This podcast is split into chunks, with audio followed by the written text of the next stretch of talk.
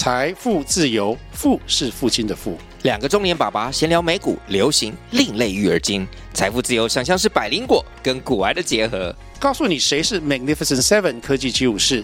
你该买瘦瘦比双巨头吗？从马斯克到泰勒斯，从华尔街到好莱坞，我们都追得上。新的一年听新的 Podcast，让我们一起财富自由。富是父亲的富哦。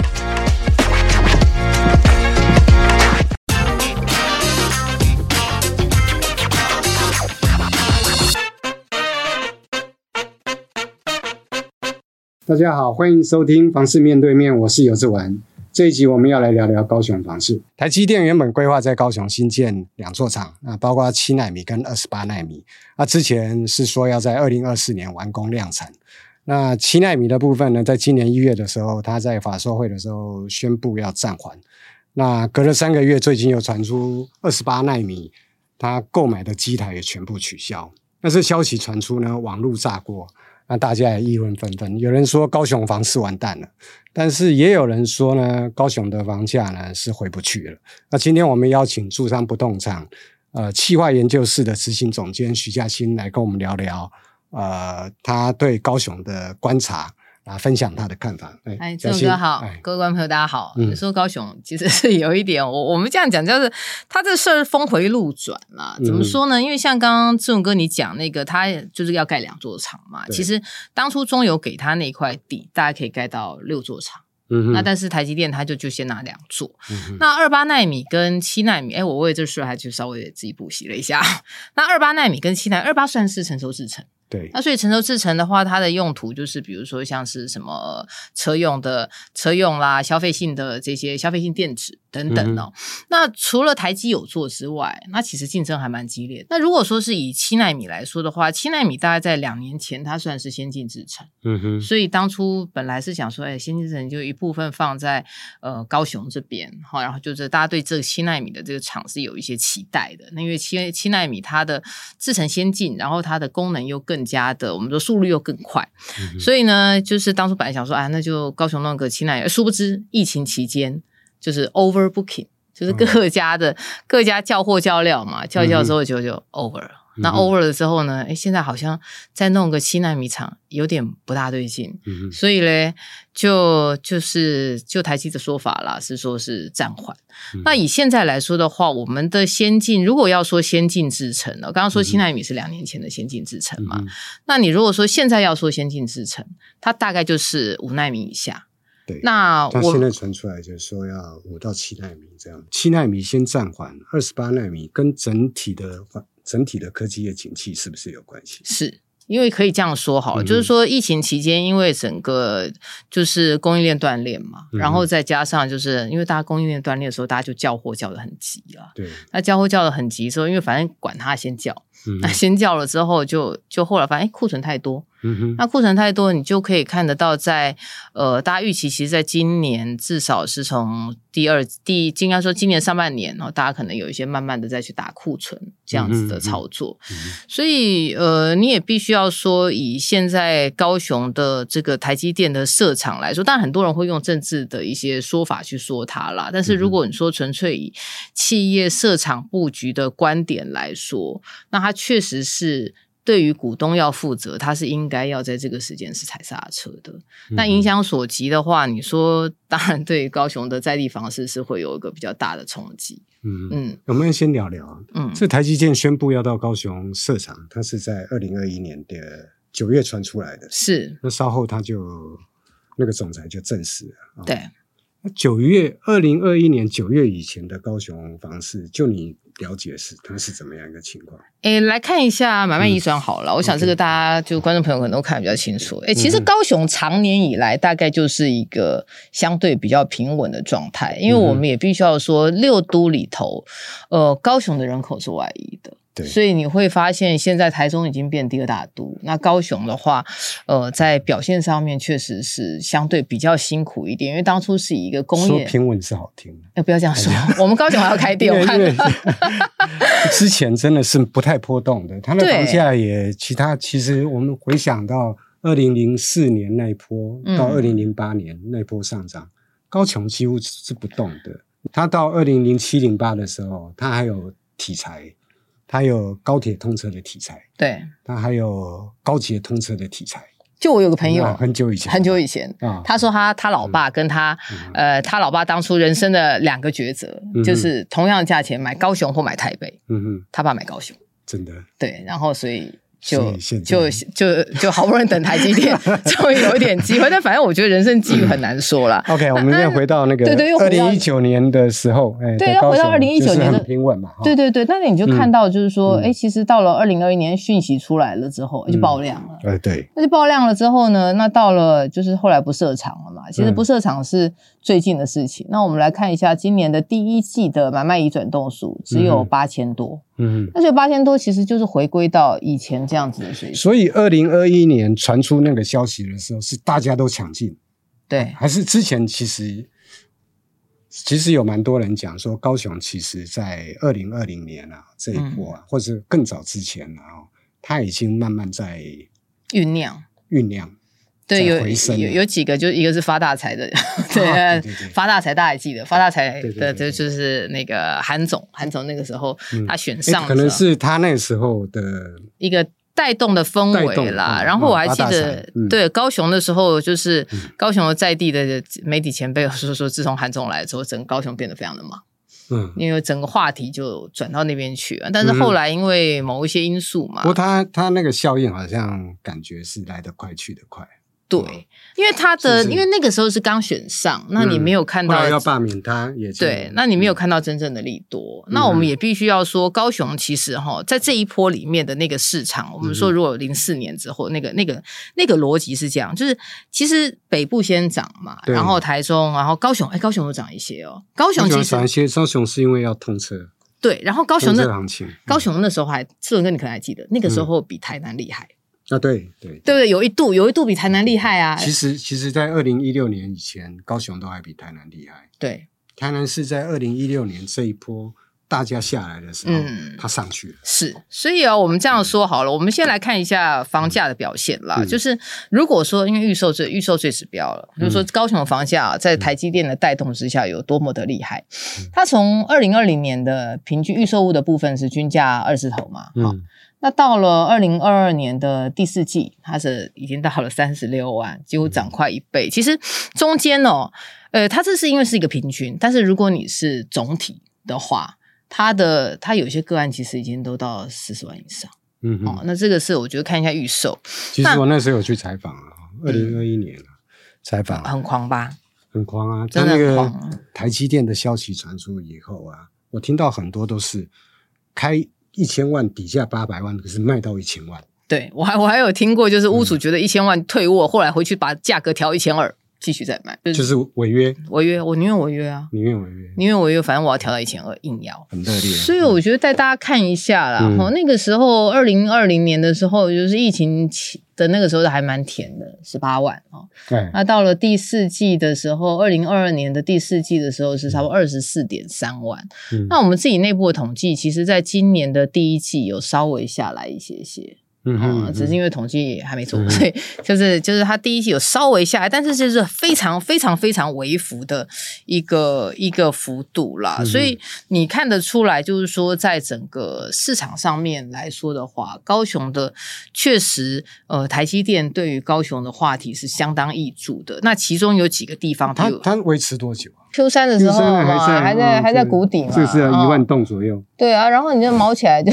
到了就。突然间增加三成，对，那那时候大家抢买，大家抢买。嗯、然后我们那个时候几乎哦，你几乎案子拿出来，大家就会成交，因为它有一些优势。一个是说，它确实是比、嗯、呃，就是很多地方都便宜。那时候高雄，其实你如果说你三房，大概在你在二零二一年的时候，哎对，你八百万可以买到三房加车位。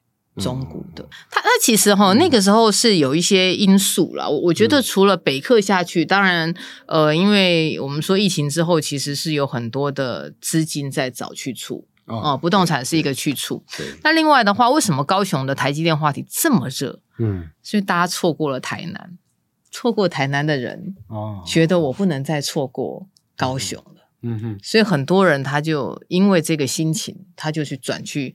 高雄，那也确实，因为那个时候，比如说像台南的话题，新市啦，然后甚至于善化啦，然后连交流道的什么仁德啊，他们那边的预售屋的价格，嗯哼，二三十、三四十，那算一算一算之后，有些人会觉得说，那我为什么不买高雄？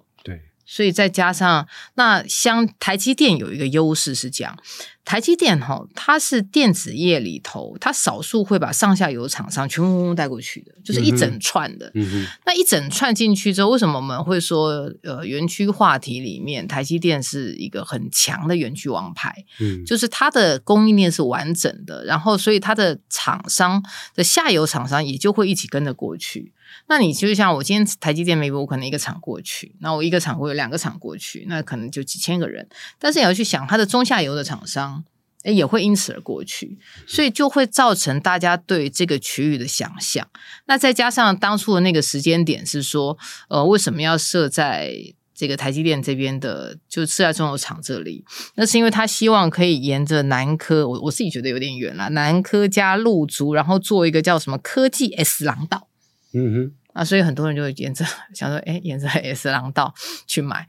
就是在台积电宣布以后，它其实是快速在高雄是快速的掀起一波房市旋风。对，哦，但它好像来得快去得快哈。哎，对，这又是什么原因啊？我想说，一个房市旋风应该要很至少要持持续一段时间嘛。但是我看它买卖移转栋数啊，嗯，就在二零二就去年嘛。嗯，去去年的在第二季，第一季可能还要维持一定热度，但第二季它那个买卖移转件数就减很多了。那第三季的买卖动能更是下降的更明显，是几乎打回原形。哦、嗯，那这么快的速度，就忽然间这么多人去投资，那突然间这么多人去撤退，这中间是发生了什么事？几个部分，我觉得它有一点生不逢时啦。嗯、哦，这样讲，希望高雄的乡亲可以谅解。好，那因为几个原因是说，第一个，嗯、刚好在打房，打到打房，好，然后 疫情又没事了，哎，然后又升息了，大家还记得？啊、对对对对，三月升息了哈。对啊，毛起来刚要起来的时候啊。央行升息，刚要起来升息。嗯，大家还记得平均地权条例吗？在三四月、四五月的时候丢出来，是不是？丢出来，然后大家以为过了哦。我们前年在 以为过了。我那时候在去年二零二二年的的六月六月的时候，接到非常多朋友打电话来，嗯，个个都是预售屋要转售，要转售。然后我问我为什么急？他说哦，因为七月一号要不能移转啊啊！我说没有，法律法律还没过。嗯，所以那时候有很多就是跑误跑的人，嗯嗯，好，所以那但是大家也也其实那时候也已经有了心理准备，就是觉得说、嗯、啊，潘谁医药扣量，我都在交易，在做预售的交易了，嗯哼，那所以这也让整个预售的交易上面哦，它的过程会辛苦一些，嗯。嗯嗯嗯。哦，然后我我认为高雄自己在地盘哦，嗯、其实对这个房价不谅解。为什么要用不谅解的原因是你短时间之内，嗯、一年之内，我从一字头的预售，嗯，变二三四，嗯，这在地不能谅解，那在地的自用盘它也不能谅解，嗯嗯嗯，所以就干脆很难接受了，嗯，对，所以就就等嘛，那这个就是让那你说外地撤手啊，内资又不买，那他就会一千万的房子涨到一一千一百万都很难接受了。对，何况涨个三四成，一千三。是，而且屋主一千三、一千四啊，涨到一千五，屋主态度还极其恶劣。我那时候还听我同、嗯、同事同事讲啊，有一个朋友他就说，嗯、他就说，哎呀，因为从二零二二年呢，那个确实市况上面哈，我们说下半年，嗯、他说屋主之前弄工每天啊，嗯，但是屋主的话，他说后来他后来好像有一点有一点松动，因为屋主确实也发现价格在往上，攻坚是有困难。嗯哦，对，那工每天要洗杀不下来，工每天也也不理你啊。哦，我我宁愿退货，管你的赔钱，我要紧，我要一千、嗯、一千要涨到一千二。嗯，对啊，所以你就你就可以观察到、这个，所以所以它那个交易量下来，才跟整个大环境有关系的。因为高雄在这种海外呃这种大的投资的这个延续性哈，上面好像似乎就。就你比较没有看到一些大的大的企业进驻，嗯，哦，然后带来一些大的延续性的话题，哦，那这个这个我认为是它本身的结构性问题，所以它才会人越来越少啊。对，嗯，这可能也是一个根本的原因啊。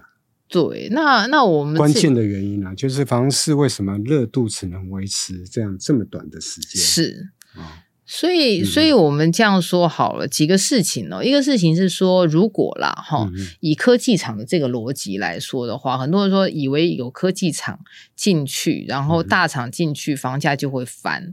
那这个概念，坦白说会有点危险。那台积电的这个事情，台积电投资高雄，这这事情其实就是证明了我们这个这个说法。好，一个是说这个厂进去，哈。第一个，它到底是要带多少人进去？嗯嗯。然后第二个是它这个厂的制程，嗯嗯，到底是成熟制程，是先进制程？那它如果先进制程在那边放多一点，也意味着它就是一个比较大的开发基地。那你其实也可以看得出来，像南科，南科目前是台积电产产能最大的厂区哦。嗯哼。哦，所以所以你就可以观察为什么台南会涨？诶，那个不是没道理的，就确实它，它高收入的人比较多。是。所以有时候我就跟我朋友说：“我说，如果你以科技厂，如果科技厂跟重大建设都等于名牌的时候，嗯哼，我们来看，就是你拆开来看，第一个，它带进来的厂的规模多大，然后它的厂的就是条件到底怎么样，产能如何，然后再来的话，就是他的人的收入怎么样？因为我们一般大家会算你年收入乘以十倍，可能就是你自用型可以最美最甜的价钱嘛。”那如果说都是相对比较低的，甚至于它 maybe 它可能自动化的比重高，嗯哼，龙博朗啊，设了厂啊，龙博朗，那这个就就对于区域的房市能够帮助到多大？这就是一个比较大的问号。它其实是去年十一二月就传出说七纳米要暂缓延后，嗯嗯嗯，那后来在今年一月法说会，他就证实这个东西，嗯、那。暂缓以后呢，高雄的房市是看起来是好像是影响也不太大。有有人说这原因呢，是因为投资客该跑的都跑掉了，所以他现在就没有什么变化了。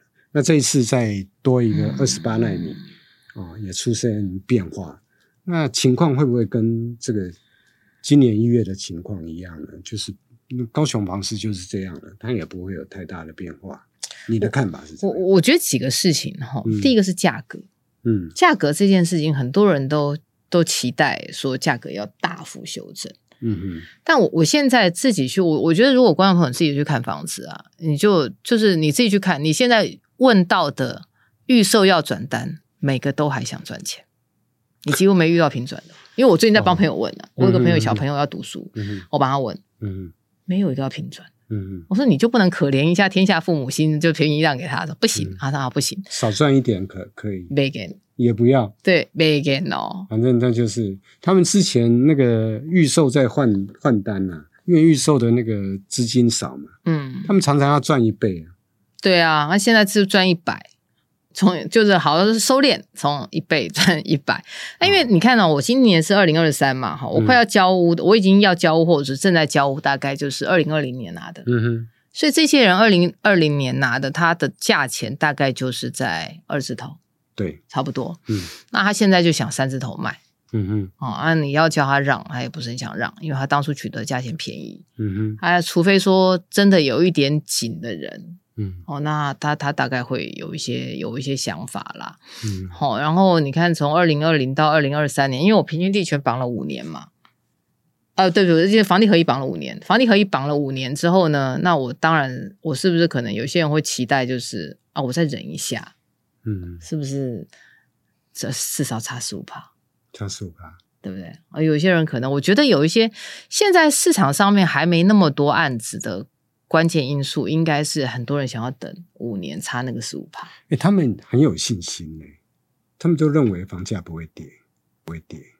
就我有是可能就是还年轻。其实哦，其实我很早以前去高雄采访，二零零七年、零八年，二零零七年是高铁通车，通车对，那二零零八年高铁通车嘛。那我们那时候下去采访，我们是台北的记者下去南部采访，我看到那种价格。高铁要通车了，才这样。对啊，那么便宜，那个高铁附近左左营附近的价格啊，才十几万、二十几万，豪宅三十万，当然一定会涨啊。对，毫不犹豫，毫毛起来，对不是不是不是，毛起来，好毛起来写，就是这排 这排全部都收起来写。啊，但是它真的没有涨。对，哦，真的，它就稍微涨一下就跌了。那第二波是高捷，高铁在我们想象说，那时候台北捷运沿线啊，就是它通车之前。通车通车之后都会涨啊，它会涨三波嘛啊、哦。那台北甚至在规划的时候就开始涨哦。那它都已经要通车了，我们就认为那一坪还二十万，捷运沿线应该都可以买啊。那要问当地人，是当地人呢认为不太会涨，他们不让他们的观念里面，我不太相信说那种房地产会涨，可能是跌太久了。哦，就是被感情伤害太多次，也就 我我我我可能可能是这样啊。但是我刚刚听你讲的哦，这些现在这一波投资的人啊，他很有信心，他不相信，他已经他是彻头彻尾的就改变脑袋了，他已经开始相信房地产就是会涨了，要不然他应该要让价。他碰到这么多的危险，还台积电也不来了，哦，不是不来了，暂缓。对，暂缓。对，应该赶快能够丢就丢啊！他还想赚，他还继续撑。他甚至你刚刚讲的说，如果房地合一五年，他就等五年啊。对啊，他就是那其实房地合一是有赚才克嘛。那他要等五年的意思，他就要赚到宝嘛。对啊，他不要被克那么多税嘛。就是能够压到极致就压到极致。对，税要早缴嘛，那我就实赚嘛。那他是不是现在的高雄人？是不是整个观念都改了？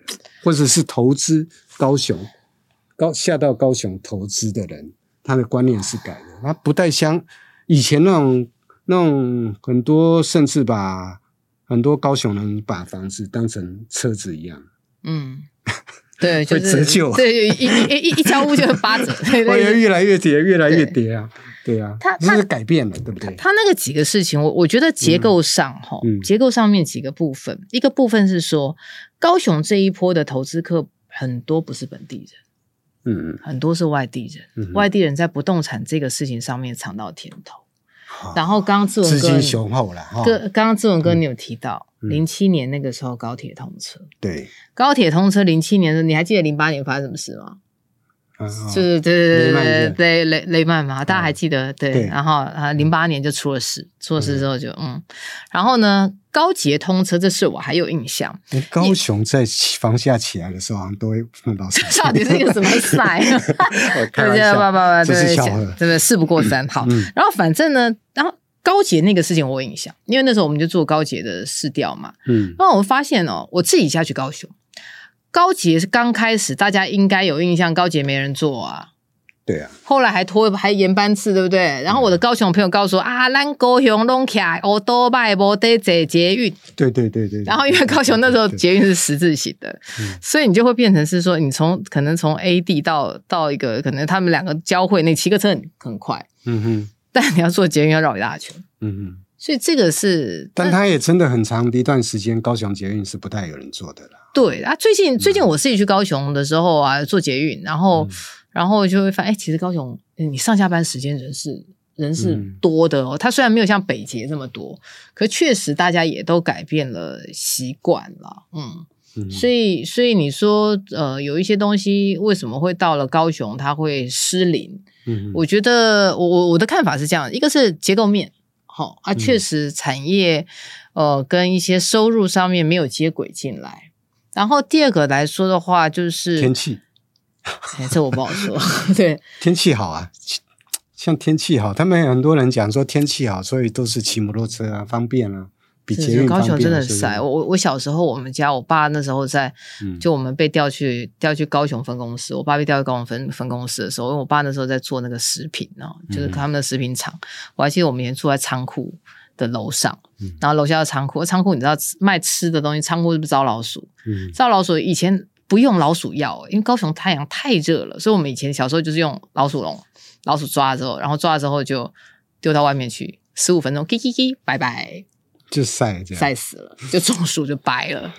嗯，对。那但是但是你说你说我我觉得那是一回事啦。听说香港人就很爱很爱那个啊，高雄跟台南，嗯，因为纬度很接近，嗯，然后气候也也很稳定啊。那我是觉得以高雄来说，结构面上，好就业的机会，它不一定要是可能，比如说，有可能是高雄这这这起感觉啦，我们的感感觉是高雄的高雄的投资人，高雄人对房地产的观念其实是改变了，恐怕是，但但为什么改变了？这有可能是就是从二零一八年以来。我们刚刚讲到发大财嘛，哎、嗯，对，发大财，发大财有这么大的效力吗？不发会会会不会从那时候就开始这种注入不一样的想法，然后开始到现在，慢慢的让高雄人觉得说房地产是一个，呃，它是一个投资可理财的，它是一个嗯会涨的啊，会涨很多的，或者是说，嗯、因为在。过去的这个，我们像刚刚志勇哥讲的，二零一八年之后，哈，其实全台很多地方都涨了。那、嗯、高雄有个优势啊，哈，高雄它是房价真的是很低了，哈。对啊。在三，不仅在三，这这北中南三都里面嘛，对。它它还输桃园，输桃园，输新竹了。对，还输新竹。不过新竹现在已经是排到前三名了。对对对。它本来是赢台南赢很多的。是因为台南在六都里面，台南是最差的，那是一个封闭性的市场，市场它几乎都完全都不动的，常年不动。那它在一个台积电说要扩厂，那一个效应出来的时候，它本来一直有南科了，是南科是设在台南已经还被我们先亏了，要南南科一梦，是对吧？大家还都还记得这样，我们以前讲哦南科哦南科一梦，他 他。突然间，它沉寂了很久之后，台南就开始喷爆喷了，对。对喷。本来本来南科有一说法是本来要设在高雄的，是，对啊，好像高雄不太想，台南的房价就整个上去，整个上去，然后高雄就轮到最后了，嗯，所以它房价低可能也是一个原因，是我我们这样说好，就叫做外溢，嗯、这东西叫外溢效应。嗯，就是我当一个区域，你看，就是说可能常年不涨，嗯，那你就会发现说，哎，为什么后来如果说市场的价格都都往上走了，对，那往上走了之后，那为什么有些人会回头去找一些低价的区域？嗯，他也许他可能他自用，啊，或者是说他可能他有一些资产的思维吧。嗯、那我们在投资的逻辑上，就是价成本低卖得掉，嗯，那它至少符合成本低。所以有一些外溢效应，你就会发现，哎，有一些人他就是从以这个外资金外溢，他就去寻找一个比较便宜的标的。但是我们也必须要说了，就是这世界上便宜的东西，如果不是有故事，就是有事故。所以举凡嗯 太便宜的，对，都要稍微留意。那嗯嗯，短时间之内暴涨太多的，也是真的要居高思维了。我们是这样子提醒的。我那我直接问你，认为这样子台积电这样子一个讯息出来哦，这高雄这一波的房价会下来吗？会跌吗？我我我我坦白说，我个人希望下来。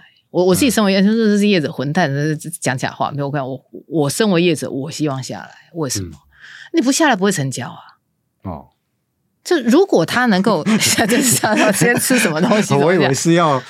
那个健全房市的例子，不是你不下来怎么成交？哦、那那那那那你去想一个事情，嗯、我我说台湾人有一个信仰，我前阵在跟朋友在聊天，我说我们在古房都有一个习惯叫竭泽而渔啊，嗯哼，就是你那个鱼池里面的鱼龟该活料，嗯哼，因为活料料，嗯哼，它就不会再长出鱼苗来了。这样，但是也有人讲，现在才三四十万呢，啊，啊，这个事情。资金还那么多，三四十万。资金的池子还那么大，资金我可以买别的啊，哦、是不是？但是，但我觉得如果有一点修正哦，嗯、不要这么快。但主要是为了要成交了哦。就我就说，我今天来就是，就是你好歹成交嘛。那哎、嗯，对，怎么讲这个事情？那、嗯、但但我们我们现在有几个事儿啊，就是说，嗯、如果它的价格可以跌，不是坏事。所以这个这个是我们自己的期待。你在看这个会盘整的几率比较高，我觉得盘的几率比较高，因为我。跌重跌的几率不高了。对，我们就是说，我们跟志文哥陪伴大家房市这么久了，嗯、对志文哥又更久了。对，志文哥，你还记不记得以前？其实哈，闭锁型的政策，嗯，都会造成那个交易迟延，物件拿不出来。比如奢侈税，奢侈税那时候死绑两年。对，房地合一税虽然你就打平赔售不用，但奢侈税那时候说会重跌也没有啊。呃，对啊，后来涨十到撑一下，对对啊，而且就是那个这个这个。闭锁型的，我觉得现在比较麻烦是闭锁型的政策，嗯，它物件试不出来。但是，但我们我们会希望就是，哎，至少可以让市场有一个，呃，现在看起来我们这样说，慢慢的修正，嗯，啊，需要一点时间，但是那个阵痛期会稍微长一些些，长一些，是，它会很缓和。对，甚至于会你没有感觉，嗯，所以你的看法就是它会修正，但是缓和的修正，缓和的修正。那甚至于你没有感觉。嗯、最后啊，我们来聊一下了哈。嗯，我们都知道这段时间有很多投资客，嗯，去高雄投资。那有在竹科赚到钱的，有台北科下去的，有南科赚到钱的，哦，还有高雄的在地人，嗯，嗯，这些投资人。那二十八纳米哦，这件事哦，嗯，你给这些投资人什么样的建议？我我讲几个事了哈，就是说，第一个，嗯、科技业它的变化也是瞬息万变，嗯，对不对？所以，如果你的成本够低，那它的它就有能耐去、啊、去撑住。啊啊、那如果他的财务状况有问题，嗯哼，它即便是，嗯、即便是他现在可能真的觉得得跟撑一下。那他也是得跑，嗯、所以那关子断腕。对，那这个就回归到个案的状态、嗯、哦。那成本够低，我你看，我如果取得十八万，嗯哼，涨到三十八，跌到二十八，嗯，那未来如果我可以等啊，嗯哼，那但是如果我涨到嗯取得二十八，啊，涨到三十八，跌到二十七，那我当然受不了，嗯，所以这个就会是。我回到个人的状态，嗯、那但是如果说以出售来说，现在国人比较大的困难是什么？我卖了之后钱要放哪里？就听过很多人不是平均地权条例在修法的时候，嗯、他们就跑了，在高雄啊，是。跑了之后就钱不晓得放哪里，再投进去，对 再买一次，对。啊，但是他可是他们现在再买了，就应该买到相对高点，给高雄自助客一点建议吧。自用客户，对，我他们想要买房的，那这时间呢？两个建议啦，哦，在市场看啦，哦，你就去看，然后去比价，挑好一点的房子。嗯，为什么我会建议？第二个建议是，就是第一个是，就是说，的你的多看，然后多去议价。嗯，好，然后第二个部分的话，买好一点的。为什么会建议买好一点的？高雄在这一波，你去看预售，你就会知道，它也开始出现了一些很奇怪的小小两房哦。嗯嗯。那你去想哈，我今天我要自己住，我去住了那个奇怪的小两房，那我去住了那种奇怪的小两房，我可能只要结婚了，生了小孩，我是不是要换了？Maybe 我们以前是七到十五年才换一次。你讲的奇怪的小两房是多奇怪？比如说它的采光有的什么、嗯、有有那种小两房啦哈，嗯，那个是人家是更天暗房，嗯，啊就是客厅很亮，嗯，然后房间很暗，哎，反过来，哦、或者是单面。采光，嗯嗯，然后呢，单面采光，那就是整个是狭长型的哈，因为它特别两房容，因为你今天一个基地嘛，嗯、你你一定想要边间就是要给三房的嘛，对。啊，以至于你两房的那个规格都很怪啊，公设比又很高，嗯嗯，啊，那你不要看屋龄新就去买，那你就是买一个你。未来想象你可能可以住个稍微久一些，嗯哼，转手会比较好转手，因为高雄自己在地的建商他们也说，他们现在有很多的同业推了很多奇怪的房型，嗯哼，那那个以后会不会变成票房毒药？很有可能。嗯、台北现在有很多的案子，大家有印象啊？如果二零一一零年到二零一五年之间有一段时间推了很奇怪的小两房，嗯嗯哼，现在也是嗯，哇，抢不要被吸，嗯哼。嗯，好，那这一期节目我们就到此为止。喜欢我们的节目，请留下五颗星评价，留言告诉我们你还想听什么。嗯，我们下次见。